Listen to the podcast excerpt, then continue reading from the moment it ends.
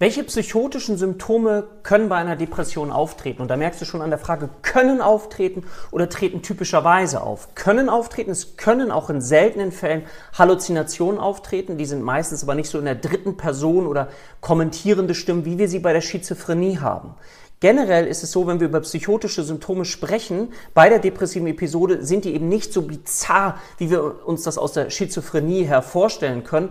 Die typischen psychotischen Symptome sind Warnthemen bei der depressiven Episode und zwar die, die zu diesem Thema passen können. Sowas wie Schuldwahn oder Versündigungswahn. Ich bin an allem schuld, ich habe mich versündigt. Hypochondrischer Wahn, die Angst vor der Gesundheit, die Angst, dass die Existenz bedroht sein können, dass ich klein bin, dass ich nichts wert bin, nihilistischer Wahn. Manchmal kommt es auch zu Beziehungswahn und Verfolgungswahn, aber wie gesagt, immer darauf schauen, dass es nicht so bizarr ist wie bei der Schizophrenie.